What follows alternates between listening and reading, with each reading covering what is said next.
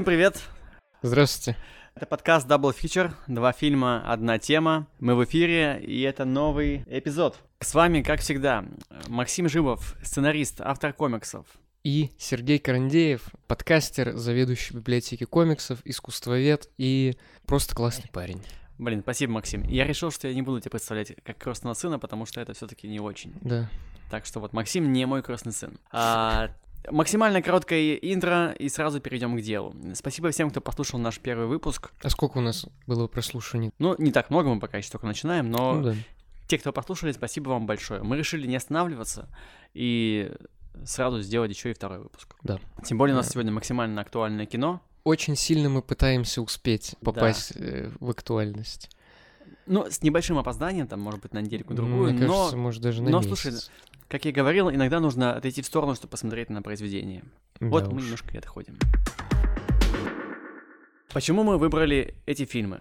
Сегодня у нас, типа, объединяющая тема «Вода или капитализм?» Ну да, тема у нас такая, треугольник Аватара, вода против капитализма. Мы обозреваем фильм «Аватар 2. Путь воды» и «Треугольник печали». Да, Максим, что ты принес из этого? Но я принес треугольник печали. Мгм. Почему ты его принес? Ну, я считаю, это один из лучших фильмов прошлого года. Я даже не знаю, честно, это настолько крутое кино, что про него сложно сказать что-то еще, кроме того, что это просто очень крутое кино. Но мы об этом обязательно скажем, когда будем говорить про него. А, я принес Аватар 2, потому что, казалось бы, да, Аватар очередной блокбастер. Но вот лично меня он очень неожиданным образом зацепил эмоционально и какие-то очень такие приятные ощущения вызвал в целом время просмотра, что тут есть о чем поговорить. То есть не просто ну, классный, клевый фильм, а вот есть о чем поговорить. И мы сегодня поговорим об этом. А, Что, начнем с, с треугольника, давай, да, сегодня. Мы по классике двойных сеансов начинаем с в B-муви и потом перейдем к A-муви. Но это спорный вопрос. Спорно, но ещё. как бы номинально блокбастер, который собрал 2 миллиарда, здесь только один. Ну что ж, «Треугольник печали» — сатирическая черная комедия, поставленная режиссером Рубином Эстлундом по собственному сценарию. Да. Он получил номинации на всякие классные премии и сорвал овации на Канском фестивале. Он не просто соврал овации. овации, он э, взял главную премию Канского А, еще кинофестиваля. премию взял. Ну, он главную, типа, премию Канскую взял, и вот в, в номинациях на Оскар, по-моему, за лучший сценарий он есть. За лучший сценарий, кажется, за лучший фильм или фильм на иностранном языке. Мгм. Но при этом он, он снят как бы на английском. Снят на английском, да. Да. Сразу предупреждаем, да, мы говорим со спойлерами, спойлерим оба фильма, и «Треугольник печали», и «Аватар». Так, а что нам еще известно про «Треугольник печали»? Давай вводные данные для этого фильма, дадим небольшие. Так, вводные данные, в смысле, типа... Историческая синопсис? справка, что там, Историческая кто там справка. снимал, кто откуда, все А. вот это вот. Это фильм Руберта Эстлунда, если я правильно произношу фамилию. Это шведский режиссер, уже не сказать, чтобы молодой, у него довольно обширная фильмография за плечами. И он известен тем, что два раза подряд выигрывал главную награду в Каннах, то есть э, «Треугольник печали» — это второй его фильм, который получил «Золотую пальмовую ветвь». Предыдущий был «Квадрат», тоже очень хороший, тоже сатирический фильм, но про мир искусства. Я смотрю, он любит фи- фигуры, да, всякие геометрические. Да. Э, А до этого у него был фильм «Форс-мажоры» или «Форс-мажор», который не главный, но типа там «Особый взгляд», по-моему, выиграл или что-то такое. Короче, э, чувак э, высоко оцененный в эстетских кругах. И в современном авторском кино чувак не последний. Хотя и не сказать, чтобы особо известный пока что. Ну, Вот, слушай, может, я думаю, у изменится. него все впереди, особенно с этим фильмом. Ну, слушай, у него, я говорю, вот прикинь, типа, две канские ве- ветки подряд, это жестко. Ну, это очень высокая оценка его это, работы. это вам не Оскар вот этот, да, деш- дешевый, показушный. Ну, это сказали бы почти- люди в это, комментариях. на- э, это, наверное, почти так же престижно, как Оскар. То есть, типа, в эстетском кругу это более почитаемо, но и вообще в мгм. целом в мировом, типа, Ну, на, на одном уровне. примерно да. Ну, ладно, не, Оскар, типа, больше людей охватывает. Но он более попсовый. более, более известный, более мейнстримный, да, но все равно, типа, это, это не Санденс даже какой-нибудь, про который только всякие зануды в курсе. Канский кинофестиваль Зануды все-таки вещь специально это кинокритики имеет в виду, в виду Максим. Да. Так, э, ты мне этот фильм посоветовал, я какое-то время э, сопротивлялся, Ну, потому что мне как-то иде- идея фильма не продавалась мне. А потом что-то как-то вот я взял и посмотрел, потому что на кинопоиске он появился. Мгм. А на кинопоиске, честно говоря, смотреть сейчас нечего особо. У меня только один сериал, который я смотрю сейчас на кинопоиске, и время от времени там появляются какие-то еще другие прикольные штуки. Мгм. Но вот э, единственный сериал, который я сейчас смотрю, угадаешь, Максим, какой? Что ты смотришь сейчас на кинопоиске? Я даже Да. не знаю. Офис? Э, Тоже пересматривал недавно, но в целом я его уже посмотрел. Так вот, я смотрю смешариков там только. А, смешариков. Ну, Да, потому что смотреть там особо нечего. Но Ну, кстати, у меня, это- я, я вот только сегодня заходил на кинопоиск и добавил еще 10 пунктов, буду смотреть, так что... Ну, ладно, может быть, я просто слишком много всего посмотрел. Ну так вот, «Треугольник печали» э, я тоже там посмотрел. Ты мне его посоветовал, я был в полном восторге, когда, когда его увидел. И я хочу спросить у тебя следующее. В чем посыл фильма, на твой взгляд? Вот сейчас ты вот пока вот подумай, я сформулирую эту мысль, э, сво- ну, свое мнение, а Мгм. ты скажи мне, согласен ты с ним или нет. Мгм. Я этот фильм вижу как противопоставление современным социальным веяниям, включающим в себя и феминизм, и блогерство, инфлюенсеров, и, конечно же, капитализм. При этом козлы все. То есть нет такого, что режиссер кому-то делает реверансы. Ну, хотя нет, немножко делает, там, знаешь, в сторону социализма. Все-таки шведы, у них социализм Мгм. максимально развит. Но в целом, как будто бы э, все лицемерные, везде двуличие, во всем есть что покритиковать, и режиссер, в общем-то, проходится по всем этим веяниям. Как ты считаешь, Максим, в чем посыл фильма? Если честно, я, наверное, согласен в основном с частью про капитализм, что это Мгм. определенно, на мой взгляд, критика капитализма. Насчет э, современных веяний, типа феминизма и всего прочего, я не уверен, что этот фильм критический. И еще интересный момент в этом фильме, что, с одной стороны, это сатира, и это такая едкая довольно сатира, Ну да, да. но при этом это не, знаешь, Доктор Стрэнджлав или Смерть Сталина или еще что. То есть это не зубастая сатира, где... То есть, короче, не трэш такой, да? Не, не трэш-сатира, ты про Ну, это. это такая сатира, которая, знаешь, этот фильм не показывает персонажей как э, конченых мудаков. э, и, короче, он вот не делает как будто бы вот этого отстранения от них и взгляда сверху. Я типа. понял, не строит из них кич. Да, да, да. Фильм Мгм. все-таки как будто бы су... ну, Но он тоньше. да, тоньше, да, да. И Это тоньше, и Максим, он не это такой злой. артхаус. Это для интеллектуалов. Не, ну, э, он, короче, он не злой. Вот я бы так сказал, что это не злая Ну прямо да, сатира. Да. Этим она и хороша. Она, она вроде бы не злая, номинально как бы, да, никого так не оскорбляют, все показаны ну, какими-то более-менее вменяемыми, но вот именно тонкость этих вот шуток, подколов Мгм. и контекста, в которых персонажи разных взглядов оказываются, вот я за это фильм очень полюбил. Мгм. Собственно, можем как раз поговорить про это сейчас.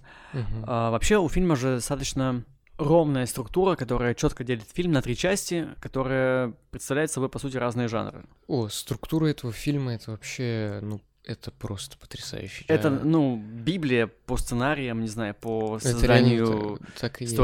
Это- Я просто в восторге был, когда смотрел этот фильм от того, насколько он идеально написан, какой у него...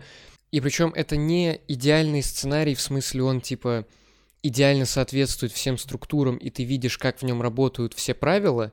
Это сценарий, в котором очень тонко и ненавязчиво соблюдены все правила очень интересным образом. Э, Например, можно подумать, что фильм довольно неровный, потому что он типа три раза меняется и как будто бы становится э, разным фильмами, но при этом оно же все еще очень-очень выверенное, и нам, правда, в первом акте заявляют все, что нужно, и мне очень понравился момент, когда, если помнишь, там есть коротенькая сцена в начале части на яхте, когда героям в номер заходит горничная, и это на две минуты. И это же та, с- та же горничная, которая как раз... э, Это Да, та да, да, самая да. уборщица. А, ну, то есть, естественно, мы на нее не обращаем внимания да, да. там, да. И это так тонко и изящно сделано. Слушай, слушай, очень Блин, ты прав, это же реально... Ну вот к теме, да, противопоставления с, как бы капитализма, я сюда бы еще добавил эксплуатацию людей Ну, про неравенство происхождения, да, про неравенство, да, да, кла- классовое неравенство. И мы же реально, вот мы такие вот все... Я, ну, я не обратил внимания, да, то есть как будто бы просто фоновый персонаж, да, там, который Мгм. мамасовка. А потом вот как появляется. Мы с тобой недавно обсуждали другой очень классный э, сериал «Настоящий детектив», Мгм. первый сезон, который я посмотрел недавно. И там тоже был такой прием. Главный злодей фильма появляется в одном из эпизодов просто как, э, ну, максимально Да, вторичный да. персонаж, который даже съемкой не показан как что-то значимое. Это такой обман зрителя. И здесь такой же прием. Да, и при этом еще момент, который мне очень понравился и который прямо сильнее всего, наверное, у меня в фильме восторг вызвал. Хотя это, конечно, громкое и довольно дурацкое заявление. Ну, короче, да, мне очень понравился момент с тем, что как фильм заявляет сложную вещь. Короче, в первом акте, в начале фильма, есть вот эта сцена, э, где парень, вот этот модель, ревнует девушку к э, сотруднику да, да, да. Э, яхты, идет на него, жалуется, и того выкидывают. Увольняют, да. И это внутри фильма, пока ты это смотришь в начале, выглядит как типа просто хорошая сатирическая сама по себе, хорошая классная сцена. Но при этом она готовит нас к тому, как в конце все разворачивается, и мы видим, как уже сам этот парень становится ну, изменяет своей девушке, и как вот э, эта динамика отношений, которую нам показывают в этой сцене, меняется в конце. Я здесь другое увидел в этой сцене. Но я уже сказал, что фильм касается феминизма, и давай уж я здесь скажу. Здесь же зеркалочка такая, да? Здесь образ мужчины, вот главного героя, модели. Я думаю, что он главный герой все-таки фильма. Ну, наверное, можно сказать, что да. Да, то есть он зеркалит. Угу. Он там жалуется насчет денег, да, почему не оплачиваешь счет. Кстати, это сцена, которая произошла с режиссером один в один практически в жизни с его женой. Он рассказывал в интервью. Забавно. Кстати, очень многие сказали, что эта сцена очень некомфортная от того, что как бы от этой неловкости, которая между ними происходит. Да, так и есть. Да, то есть, ну, это, это, это задумка режиссера, да, чтобы да. Да, сделать так. Вот. И он в целом ведет себя ну, стереотипно по-женски. Обычно же, когда, когда богатые мужчины сидят с своими женщинами где-то на яхтах, они там смотрят на других, на других девушек, на персонал, ну, как бы заигрывают с женщинами вокруг, и это типа uh-huh. окей. А здесь женщина это делает, и он ревнует. И в итоге uh-huh. его ревность доводит до того, что он, по сути, увольняет, э, лишает человека работы. Да. И потом, по ходу фильма, даже когда он спит с главой острова, uh-huh. с уборщицей, он же там, по сути, выполняет стереотипичную женскую модель, когда женщина становится как сказать, там, не знаю, обслугой патриархального властного мужчины, у которого все есть, uh-huh. которая добывает еду там для, для своей семьи, деньги. Ну, условно, такой, это аллюзия на, на эскорт, как я это вижу. Uh-huh. И если мужчина это все делает. Но, что очень важно, я хотел бы там сказать в конце, это блока про фильм, но я думаю, скажу здесь. Конце герой, вот эта модель, он приходит к своему мужскому я, потому что в конце он бежит спасать, либо выяснять, так или иначе он перестает быть вот этой вот женской версией себя и идет спасать свою любовь. Mm-hmm. Неважно, модель это любовь его или уборщица его новая любовь, но он идет их спасать, идет выяснять, что случилось, почему их там так долго нету. Это интересная интерпретация концовки. Ну, по крайней мере, я вот, поскольку я увидел его как главного героя, мне кажется, что вот это вот, это про мужчин история, что мужчины, ну, один, одно из высказываний, что мужчины стали более женственны, например, да, и здесь обстоятельства заставляют его стать мужчиной. Uh-huh. И это такая как бы зеркалка на различные там фем-постулаты и, и на мужское поведение в том числе, конечно же. Но вообще из э, интервью с э, режиссером я бы не такими словами бы это сказал. Ну да, он этот фильм и его предыдущий фильм Квадрат. В общем-то, у него трилогия, в общем-то, вот «Форс-мажор», «Квадрат» mm-hmm. и «Треугольник печали». Все три фильма рассуждают на тему мускулинности и мужчины в современном мире. Вот. И а, того, ну, насколько изменилось мир, восприятие, и вот все фильмы рассуждают на тему социальных ожиданий от мужчины, мужчины, ожиданий мужчины от самого себя, каких-то инстинктов и всего такого. Вот, и это важная тема в его творчестве, которая вот проходит вот через все эти три фильма, ему это очень интересно. «Форс-мажор» — это, например, фильм, ну, наверное, самый, типа, у которого это главная тема. Это фильм о том, как семья поехала на курорт, муж, жена и двое детей. Они поехали на горнолыжный курорт, и э, они сидели в кафе-ресторане на открытом воздухе, и тут начала сходить лавина. И она так начала сходить, что все были уверены, что сейчас она дойдет до них, и им капец. И жена первым делом хватается защищать детей, а муж хватает свой телефон и убегает. И вот от этого события лавина оказывается искусственно смоделированной, и никакой опасности для них не было. И с этого момента отношения между парой меняются, когда жена видит, э, вот как повел себя ее муж. И, собственно, сам муж тоже начинает на этот счет рассуждать, и вот фильм об этом.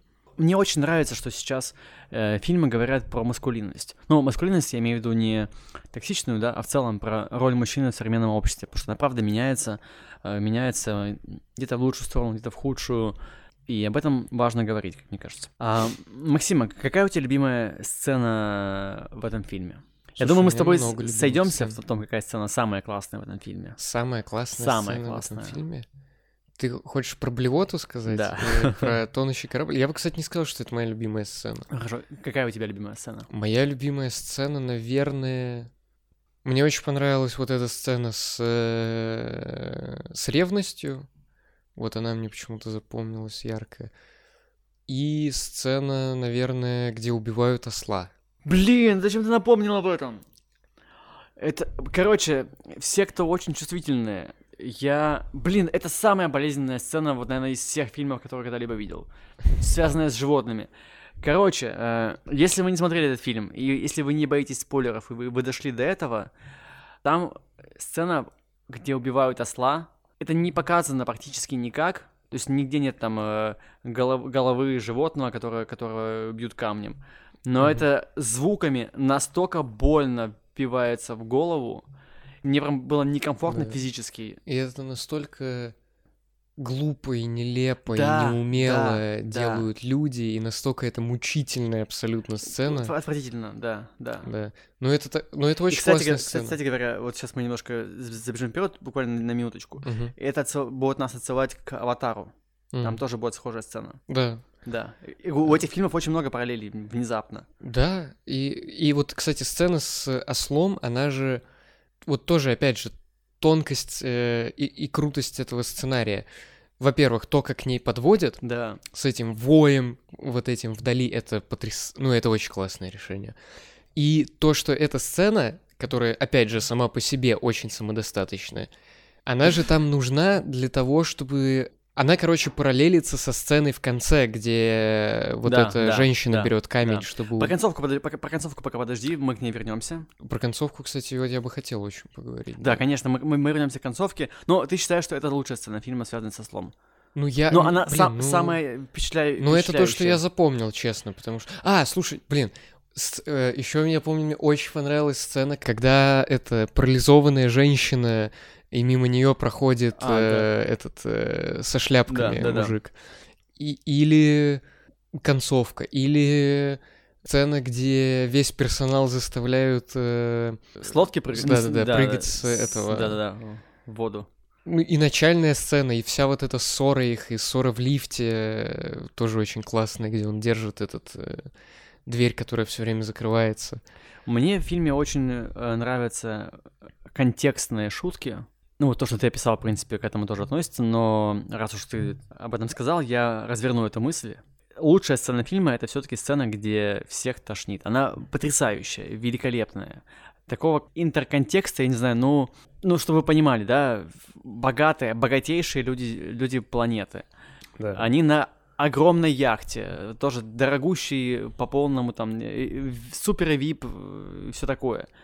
И потому что капитан корабля раздолбай, бухает все путешествие, ему влом делать. А это же происходит, я так Другой понимаю, день. подожди, потому что Мгм. они все отравились. Помнишь сцена, когда они катаются с... э, Когда весь персонал заставляют кататься с горки, Так, и повар там говорит, что если мы сейчас пойдем, еда испортится.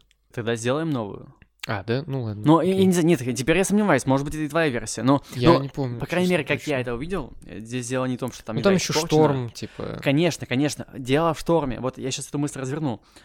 Из-за того, что капитан ленивый, бухал весь, весь э, маршрут, и он только, только на один день подтвердил, типа, я сегодня готов устраивать званый ужин, другой день не готов. А, и он предупреждает, что ну, будет шторм, погода неудачная. Он говорит, мне насрать.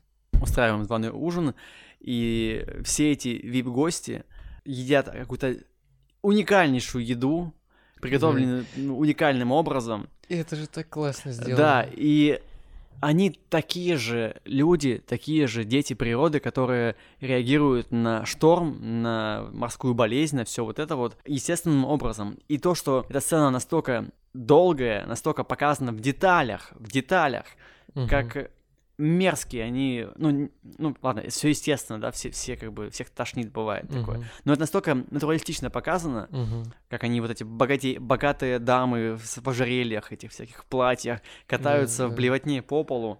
Туда-обратно, помню. Да, как- короче, блин, наверное, для кого-то это покажется мерзким и типа much. Я уверен, кто-то из зала выходил в кинотеатр, когда была эта сцена. Но если у вас как бы немножко вот этот порог вхождения в такой юмор э, занижен или завышен, я не знаю, как правильно, то вы оцените это, ну, по достоинству эту сцену. Да, но эта сцена сама по себе тоже мне очень нравится. И то, как она начинается потихонечку слегка, что там сначала Э, они же очень долгое время перед тем, как начинается прямо какофония, они да, все да. пытаются делать вид, что все нормально. Ну, типа, да, они себя сдерживают, типа, да, ну, немножечко... Да, там, там кто-то блюет за окном, а они все продолжают да, сидеть да, да, и да. делать вид, как будто все нормально. И тоже, опять же, да, как, как вот э, подача сцены, очень классно сделана. Да, да, да, и вот это э, качание, да, и... Ну, мне кажется, что эта сцена, наверное, про то, что как бы кем бы ты ни был, перед природой ты все равно беспомощен. Да, да, да. И знаешь, и если мы говорим снова про структуру и то, как фильм идеально сделан, она происходит ровно посередине фильма. Да, это мидпоинт, который... Да, да. И след, следом за этой сценой идет другая сцена, другой эпизод, который, по идее, в другом фильме любого другого режиссера, наверное. Был бы всем фильмом. Да. Весь фильм был бы Был бы это, либо да. всем фильмом, либо был какой-то центральной экшн-сценой. Сцена захвата лодки. А, ты про захват лодки? Да, я про захват лодки. А. Сцена взрыва, захвата, она коротенькая, капец, буквально минута. И она показана же э, издалека, издалека да. да с отстраненной точки зрения, да. И все, то есть там буквально одна доп. сцена, взрыв издалека, и все, ты понимаешь, да, что да. произошло, и тебе не нужно этих перестрелок, кораблекрушения, ничего этого не надо, да, ты, ты понимаешь, что ты... Это, кстати, как комиксы, то есть, да, в комиксе же можно показать сцену начала, прошло какое-то время, и как бы след- следующее, да? Uh-huh. А можно показать детально, вот раз, два, три, вот это все, вот это вот. Uh-huh. Можно, короче, сделать сцену на 7 страниц, можно на две панели. Uh-huh. И они здесь сделали на две панели, и это классно сделано. Да, да, не, э, мне очень понравилось. Ну, в общем, весь фильм решен потрясающе. Вот он и написан великолепно, и снят э, потрясающе. Да. И да. я прям реально, я, я очень заслуженно, по-моему, они взяли главный приз, вот, и мне очень понравилось. Вот еще хочу вещь какую раскрыть. Как тебе ключевой диалог? Ну, я считаю, что ключевой диалог фильма между капитаном и русским бизнесменом, когда они спорили про социализм и капитализм, собственно. Да. Главная шутка, мне кажется, этой сцены в том, что русский человек выступает как представитель капитализма, а американец как коммунист-социалист. Да, да. И потом, получается, когда они уже на острове оказываются, капиталист русский, он он буквально говорит лозунги социалистические. Там же есть очень классная шутка, когда э, вот когда их общество только зарождается, Да-да-да, и они да. в первый раз раздают еду, и он говорит, а вы не слышали никогда с каждого по возможности, каждому по потребностям, и никто даже не обращает внимания на эту шутку. Ой, в смысле, на эту реплику. Да, да. Вот, и да, это вот шутка о том, насколько э, утопичные идеи. Богатые говорят о социальном равенстве, когда да. оказались на грани жизни и смерти, и только тогда они понимают э, вот эти все. Да, да. Ну, персонаж штуки. капитана это вот сатира на людей, находящихся на верхушке, но при этом... Э... Максимально безответственных? Не, не то, что безответственных, а вот знаешь, типа, богатые, переживающие за бедных. Ну вот, э, Блин, я вот не знаю, как это сформулировать. Я помню, что режиссер говорил, что он этого персонажа в основном а, со своей матери списал. Что это может быть показушность, что они такие, типа. Ну там... вот это да, это те у, люди, у них которые... все есть, но они якобы пытаются да, сделать да, да, вид, да, что да. они св- свои. Да, люди, у которых все есть, но при этом они делают вид, что. Ну, не то, что делают вид, но вот, э, да, э, борются за э, равенство, хотя они и есть люди, которые на самом верху находятся. Слушай, да, да, похоже на то, похоже на то. Так, ну давай про концовку. А, я здесь хочу сказать, что не всем понравилась не то что даже концовка, финальная часть, третья часть фильма, когда уборщица, будучи изначально эксплуатируемой частью социума uh-huh. местного, становится такой же эксплуататоршей. И за это режиссеры критиковали, что вот, да, мол, не, не гоже так делать, что э, ты что, хочешь сказать, что все, все находятся на своих местах и все во всем виноваты в своих бедах, как будто бы, если дать власть меньшинствам, то они станут такими же, э, как и большинства, которые сейчас имеются. Большинство угу. или большинство, не знаю, где правильно поставить ударение. Большинство. Большинство, да, спасибо, Максим. И такими же, как большинство. А, вот. Это первое, что я тебя хочу спросить. Угу. Как тебе такой посыл, такая критика фильма? И второе, давай уже разжуем концовку. Убила ли она модель? Честно, в этом интересный момент этой концовки, потому что по факту убьет она или ее, или пойдет вместе с ней, ничего же не изменится, потому что они останутся в той же самой системе. Ну, в смысле... Они поменяются ролями, наверное? Да не то, чтобы... Ну, то есть, смотри, она же, вот эта девушка предлагает ей помочь ей и... Ну, типа, вытащить ее из бедности. Вытащить да. ее из бедности. И по факту, если она согласится и пойдет с ней, Мгм. она окажется наверху вот такой капиталистической Мгм, извращенной системы. И если она ее убьет и вернется обратно, она тоже будет наверху такой же системы. Слушай, И- классная мысль. И да. в этом как бы парадокс этой концовки, что неважно, убьет она ее или нет. Капитализм победил. Да, и вот, вот для меня интересный момент в этой концовке это к чему нам показывают, что вот э, этот парень-то бежит. Я повторюсь, я думаю, что это потому, что главный герой модель, и это его история. Его история становления как мужчины, как зрелого мужчины. И он бежит просто на банальных э, чувствах, э, беспокойства за свою девушку, за свою любовь. Бежит спасать ее, либо проверять, жива она или не жива. Мгм. То есть я думаю, что здесь как раз не важно, что случилось между вот моделью и уборщицей, важно, что, тут, что вот он. Там же еще какая-то песня играет в концовке. Он же бежит не просто, он бежит под какую-то песню. Да, да, да, там музыка Э, играет. Да, какая-то. и я думаю, что, ну, все-таки смысловой посыл был именно в этой сцене. Ее, не- ее можно было поставить до. Вот в этом и прикол, что этой сцены легко могло бы там не быть. Она там Да, явно да. очень не просто так. Да. То есть мне кажется, что, что здесь, ну, мне, может, хочется верить, Вот типа что... именно в этой сцене как будто бы разгадка на весь фильм. Наверное. То есть мне хочется верить, что, предположим, максимально позитивный исход. Она ее не убила, такая типа, да, хорошо, я буду твоей помощницей. Он бежит, чтобы просто узнать, где, где его дамы, и наблюдает их там возле этого лифта, и все, всем хорошо, все счастливы. Моя, Ну, это, моя, видишь- моя концовка. Но видишь, это позитивный исход в том плане, что никто как бы никого не убил, но... Хотя перед этим целый корабль погиб, если что. Да, да, да. Но при этом-то, я говорю, все равно ничего не меняется, в общем-то. Да. Глобально нет, на индивидуальном уровне меняется. На индивидуальном уровне тоже ничего не меняется же. Ну почему, смотри, э, этот чувак, возможно, и опять же, мне кажется, что это история чувака, вот этого модели. Он в итоге, может быть, понял, что хватит ему быть, быть проституткой, которая за ресурсы спит э, с властной персоной. А он выбрал любовь свою, которую он реально любит, переживает, и пошел ее спасать. Есть личностный рост. Вот. Ну да, да, да. Мне кажется, так это работает. Ну, кстати, у Рубина Эсланда есть интересная фишка. Он не чурается спойлерить свои э, фильмы, над которыми он сейчас работает. То есть, Так. например, я смотрел интервью с ним, где он обсуждает «Треугольник печали», и в этом интервью он заспойлерил свой следующий фильм. Что дальше будет? Круг радости? Нет, Да? следующий Нет? фильм называется Entertainment System Off. Так, что это Вот. значит? Система развлечений отключена. Про, значит, длительный перелет на самолете, 12-часовой или типа того, во время которого отрубается система развлечений. То Ну, есть, типа всякие там, типа, Да-да-да. теле- ТВ-планшет. Да-да-да, вот это все. Ага. Вот. И он спойлерит, чем закончится этот фильм. Классный режиссер. Вот. И он причем такой, типа, под, ну, у него берут интервью, он говорит, хотите, я вам заспойлерю? Он такой, «Ну, давайте. Он «Ну, рассказывает, чем закончится. Вот. И я посмотрел это, и я подумал, хм, а спойлерил ли он когда-нибудь треугольник печали? И я посмотрел его более старое интервью, и оказалось, что да. Так, так что, то есть, то, что мы с тобой здесь обсуждали, э, фильм со спойлерами, это, в общем-то, даже нормально. Так делал Да. и режиссер этого Не, фильма. ну, в общем, интерес вот в чем. Он спойлерит другой фильм. Он изменился при э, производстве, А, и он, типа, рассказывает спойлер к фильму, но итоговый фильм получился совсем другой. Изначально это была история исключительно про моделей, мгм. и это должна была быть история, в которой главный герой становится лицом очень крупного бренда. И мы должны были наблюдать за его нравственным падением, грубо говоря. А, ну, в принципе, здесь происходит, в общем-то, то же самое, только в конце он все равно сделает нравственный возврат. Вот, да, и там акцент... Ну, в общем, да.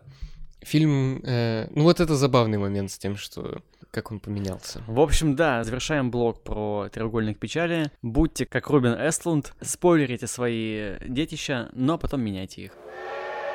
Поезд следует по путям воды. Следующая остановка — семь фильмов «Аватара». Так, Максим, «Аватар. Путь воды». Ну, слушай, э, наверное, здесь все водные данные известны. Джеймс Кэмерон миллиард лет он снимал вторую часть, а параллельно снимал третью.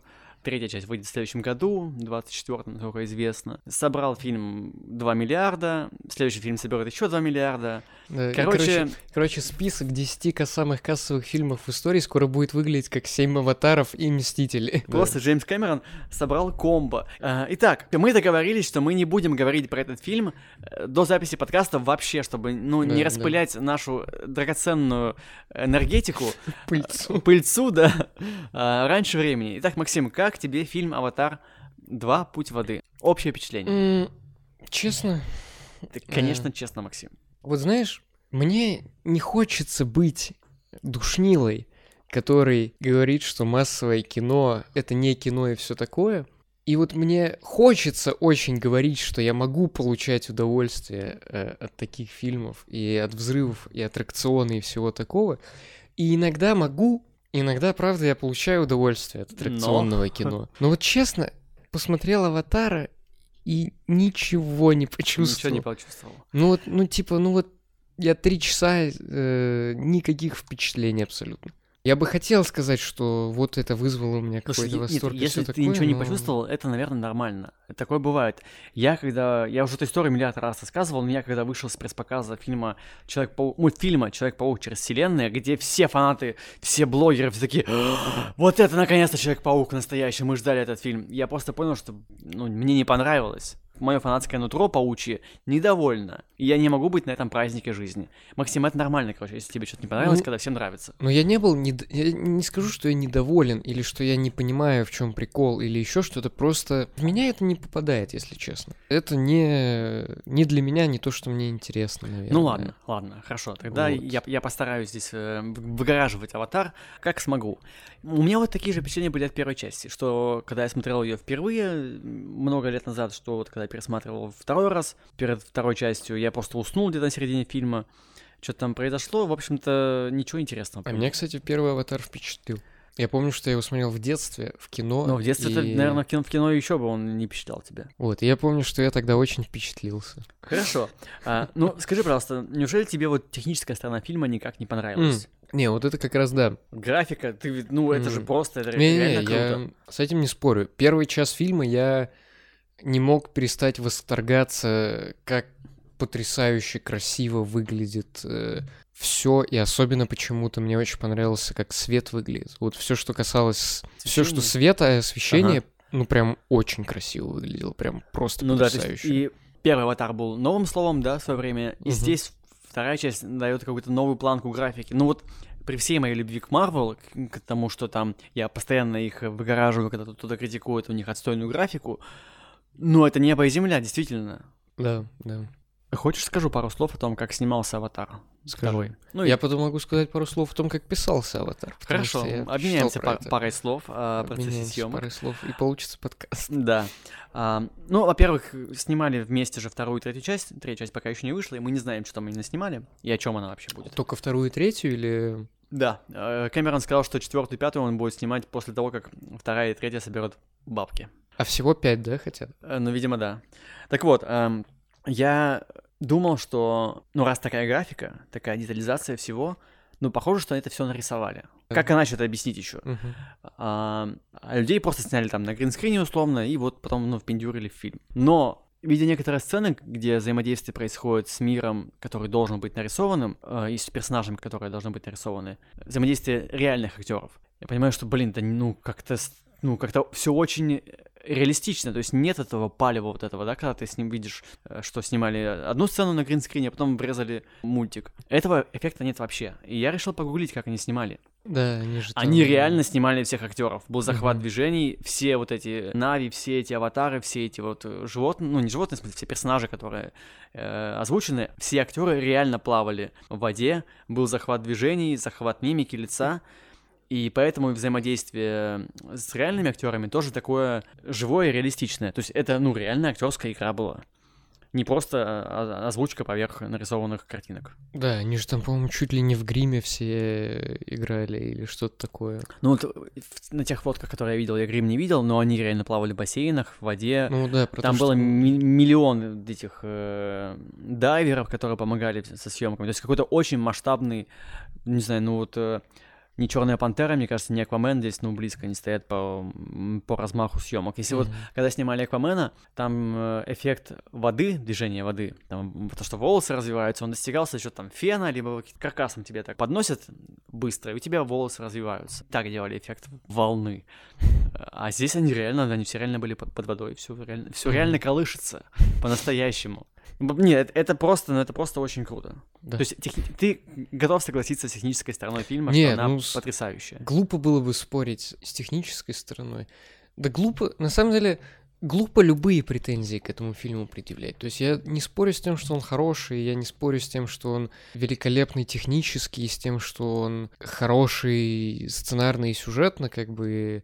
У меня нет претензий, которые я мог бы выдвинуть этому фильму, просто ну, типа, вот тот Тебя случай, когда просто это, да, ну, хорошо. не попало. А какая красивая вода в этом фильме, Максим? Не, я говорю, это очень красиво. У меня и моих там друзей детства было очень много фантазий таких. Вот еще бы игру под водой, либо фильм под водой, либо что-нибудь такое, какие-то приключения под водой. Угу. И у тебя не было такого? Ну, типа, что именно подводные приключения, что, типа, какие-то такие, ну, виртуальные. Нет. Э, здесь как будто Кэмерон подарил вот эти впечатления, что ты реально оказываешься подводном мире, ты можешь им там наслаждаться, наблюдать за ним. Я уж не знаю, что будет в игре по аватару, которая должна через там какое-то время выйти. Может, там тоже будут какие-то подводные, классные, красивые миры, где можно вот плавать и наслаждаться. Поэтому вода — это же какой-то ну, тоже отдельный э, мир, а, помимо планеты, которую они там рисовали и показывали. Угу. Вот, я вообще хочу сказать, что очень классный и крутой ход. Просто в середине фильма обрубить все, все развитие событий и показать просто, как живут персонажи. Ну, это когда они оказались в, в этом водном племени и начали там что-то чем-то заниматься там. Угу. Дети начали учиться плавать, охотиться за рыбами. Это же очень классно. Мне кажется, час фильма был посвящен этому. И да, это не это, было скучно, кстати, по-моему. Это, кстати, да, это не было скучно. Это не было скучно, да, интересно сделано, ну, типа... Ладно, я попробую сам э, разгонять эту часть. Ну вот смотри, э, тебя финальные кадры, ну, финальные не кадры, вернее, финальные... Вот это был момент, когда Финальная мне, часть фильма. Когда мне тяжело стало, если честно, вот прям... Ну и, честно, я еще просто очень хотел поесть в этот момент, и последний час фильма я проклинал вообще все уже, так что, может быть, у меня искаженное впечатление Возможно. немного. Кстати говоря, правда влияет, если тебе было дискомфортно в кинотеатре, влияет на просмотр. Да. Ну так вот, то, как взаимодействовали персонажи, вот эти аватары, да, и вот это новое водное племя с миром природным вокруг них, очень сильно отражается потом в боли этих персонажей, когда они потеряли там одного из этих китов, ну, я условно называю их китами. Угу. И дружба маленького маленького аватара, сына главного героя, с китом-изгоем, угу. тоже она получила развитие дополнительное. И все это очень грамотно сделано, и это как раз подводит э, к тому, что я в этом фильме увидел, что мне я оценил. Что фильм, вообще-то, несмотря на все буйство и красок, и технологий, и экшена, то фильм-то вообще-то про, про семью, про любовь, про такие базовые ценности, про красоту природы и про то, как ее нужно ценить. Пандора же это, по сути, зеркальная земля. Угу. Ну, это нам показывает мир Пандоры, чтобы мы, земляне, посмотрели на наш мир. Взглянули на него, вот на, на все происходящее. На вот это уничтожение лесов, Э, на уничтожение природы, жи- живого мира. И я несколько раз за, за просмотр, скажем так, плакал, как раз потому, что было очень обидно, какие же мы мудаки. Мы, я имею в виду человечество, угу. по отношению к планете. И вот я очень благодарен фильму за то, что он дал возможность посмотреть со стороны на, на себя. Ну, в общем, Джеймс Кэмерон снял фильм о том, что это не окей есть рыбу, потому что у нее есть чувства. Слушай, ну я бы не сказал, что там вот э, это настолько как бы типа есть рыбу. Ну вот, кстати, вот давай, капитализм. У нас же тема капитализм против воды. Да, ну мне кажется, что здесь, кстати... Ты на стороне капитализма в этой, в этой ситуации? Нет, нет, нет. Я в смысле, что как будто бы вот именно к критике капитализма Кэмерон только подводит еще. Типа, главная деталь, которая связана с капитализмом в этом фильме, это же добыча жидкости, которая жидкости, делает бессмертный, да. да, да. И это здесь просто деталь, но я полагаю, что Она это важно. Потом. Я, я с тобой согласен, да, да. Да, что, скорее всего, мы дальше уйдем в это, и дальше это будет важно. Возможно, нам сейчас показывают мир Пандоры, как бы их точку зрения, их призму. Я думаю, что мы окажемся на Земле. А потом мы окажемся на, момент. на Земле и узнаем, почему они все это делают, и, может быть, мы поймем землян. И это будет очень классный эффект, поскольку мы тоже земляне. Мы как бы, ну, то- тоже, да? Э, Мы увидим весь масштаб конфликта. Но в целом, как ты считаешь, равноценно ли бессмертие людей убийством животных, которые вот живут свою жизнь, никого не трогают, пока вот не пришли какие-то эти ну, двуногие белые и не только белые чуваки? Из этого фильма я понял, что надо быть китом. Киты, они, понимаете, они лучше людей. Ну да, Не, я, я даже не иронично. это говорю. гениальный мозг, Да, я считаю, что куча талантов. «Аватар» должен быть фильмом про китов. Аватар 3 Путь кита. Да, да. Киты клевые. Это главный герой фильма, один из главных. Ну, Он спасает всех в конце. Киты, они, понимаете, а киты в этом фильме, они лучше людей, очевидно, потому что люди сволочи в этом фильме. И они лучше аватаров, потому что... Они, Этих- кстати, сами себя аватарами называют, что мне показалось странным, потому что... Нет, ну аватарами называют себя те, кто пришел от человечества. Нет, подожди. Э, Я запомню, что там есть момент, когда вот эти дети э, по следам находят, ви- видят следы, такие, это аватары. Ну да. Они понятно. себя аватарами называют. Вот эти синие человечки, они... Или они Нави. Нави — это раса. У них внутри расы есть разные племена. А аватарами называют Те, кто тех, человеки. кто человеки, которые стали Нави. А, ну все. Они же отличаются даже Тогда ген- да, генетически, да, у да, них да, пять да, пальцев. да. Тогда я ерунду сказал, да, реально. Я просто вот во всех этих штуках вот с жидкостью вот этой всей увидел такую огромную гиперболизированную метафору о жадности и готовности корпораций на любые шаги в поисках выгоды. И мне прям реально стало мерзко от людей. То есть мне сейчас стало мерзко, когда они лес уничтожили в самом Ну, там начале вот фильма. этот момент, э, там есть вот этот кадр, когда корабль землян приземляется и да, сжигает да. лес, и вот это очень, очень говорящий кадр, в смысле он прямо... Я, конечно, не смотрел фильм «Апокалипсис сегодня», но Ага. как будто бы это была какая-то параллель. Там тоже вот выжигание лесов, огнеметами, вот это все. Нет? Ну там, там взрывы напалмом были. Да, но да. Я, я не, не, не сказал Ну, хорошо, э, возможно, просто как какая-то аллюзия тут присутствует. Именно на конфликт во было. Вьетнаме. Мгм. Ну, то есть фильм в целом же высказывается не только против капитализма, но и в целом против какой-то агрессии, военных действий. Ну, слушай, мне сомнительным показался месседж этого фильма. Если это начало более глобального меш- месседжа, который мы будем смотреть на протяжении франшизы, то окей. И вот эта спорная вещь, ну, типа, в конце фильма, грубо говоря, арка главного героя в том, что он вначале понимает, что ему надо спрятаться, Мгм.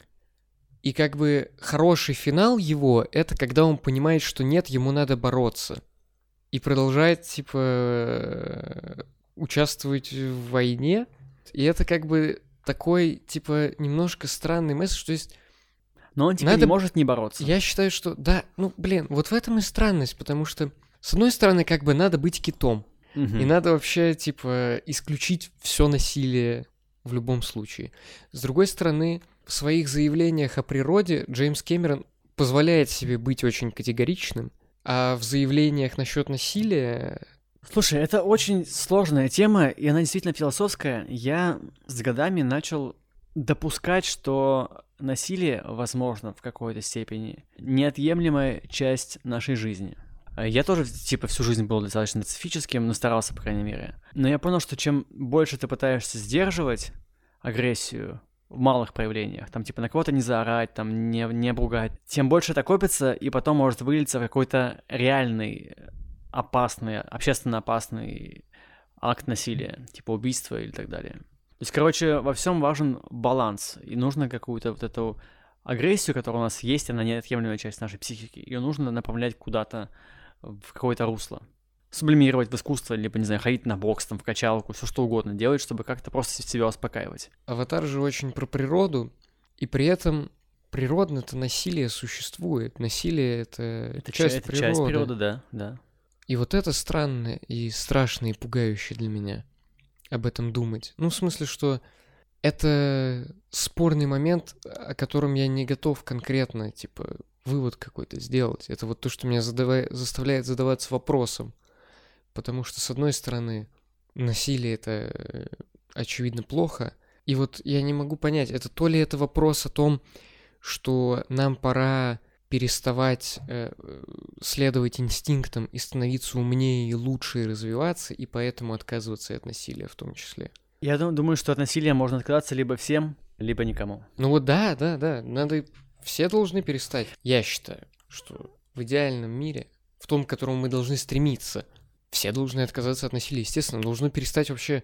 Мысли такой не должно появляться. Ну да, то есть это, это именно паттерн мышления, и мне кажется, что здесь Камерон как раз ну, не знаю, может, в конце, в конце смысле франшизы, да, будет какой-то вывод. Ну, вот потому что сейчас он пока как, как будто все еще идет эскалация всех этих конфликтов. Да, и он, типа, как будто бы вот эту сторону как раз э, того, что насилие плодит насилие и все такое, он не затрагивает вот этого. То есть, когда главный герой отступает и уходит э, в затишье, он же не делает это потому, что не хочет эскалировать конфликт или еще что-то. Он, он делает это... спасает семью свою. Да-да-да, по другим абсолютно причинам. Здесь не стоит забывать, что вообще-то главный герой то, тоже такой же солдафон, да, как он же те, что при, прибыли на Пандору. Да, да. Я не знаю, я еще смотрел этот фильм, и вот э, когда хорошие Нави убивают людей и радостно кричат друг другу, типа, да-да-да. Я смотрю, я думаю, у этого чувака есть семья. Ну, типа он же просто китобойщик. Да, он не самый лучший человек, но он же просто китобойщик, типа. Он делает свою работу. Ну, в общем, да, вот эти вопросы фильм ставит и заставляет пока нас подумать о них, посмотрим, каким будет ответ на них. Я лично хочу пожелать просто Джеймсу Кэмерону э, долгих лет жизни, чтобы он успел свое полотно завершить. Я уж надеюсь, какие-то наброски сценарий Он написан имеются. весь. В смысле, они написали весь, все, все фильмы «Аватар» уже написаны. Сценарий, в смысле, написано? Да, короче, там прикол в том, что «Аватар» писался как сериал немножко. Там набрали 5 или 7 сценаристов, и они все вместе, не зная еще, кто будет какой фильм писать, разбили всю историю mm-hmm. глобально и все фильмы примерно, и потом поделили между собой, кто какой фильм напишет. Mm-hmm. Ну, в общем, философская у нас какая-то вышла беседа. Завершаем блог про аватар вот таким вот недосмысленным троеточием, которое, мы надеемся, будет раскрыто дальше Джеймсоном Кэмероном, а мы все это будем сразу смотреть и ждем еще новых и еще более классных фильмов. Выводы по двум картинам. Давай. Да. А, я хочу сказать, что вообще-то я такой, типа, это очень циничный человек. Ну, не очень, но сравнительно циничный человек. Но такие фильмы, как «Аватар» и «Треугольник печали», они меня заставляют выбраться из пучины хладнокровия и, и что-то почувствовать такое, знаешь, человеческое какую-то любовь к миру, задуматься о вещах, которых раньше не думаешь или не обращаешь внимания. В общем, я думаю, что такие фильмы нужны, и то, что мы сегодня с вами провели параллели между этими очень разными, буквально с разных краев э, кинематографа произведения, то, что мы их э, так обсудили, мне кажется, это очень важно. Важно просто об этом поговорить, эти вопросы задать, даже если у нас не было на них ответов. Да, действительно, фильмы с разных полюсов, и действительно странно и удивительно даже немного, но довольно много общего между ними Это находится, правда, да. да. Если по каким-то странным причинам вы больше чувствуете себя ближе ко мне в этих обсуждениях, то э, смотрите треугольник печали. Нет, треугольник печали надо посмотреть в любом случае. Я абсолютно искренне был с тобой вовлечен в разговор про треугольник печали, потому что там реально много новых и оригинальных вещей, которые можно обсудить. Аватар, несмотря на, всю свою классность и эмоциональность, он нового в плане высказывания ничего не говорит. Да. Это пережевывание каких-то очевидных постулатов просто в клевой форме, которая вновь о себе дает о себе знать и что-то как бы прочувствовать.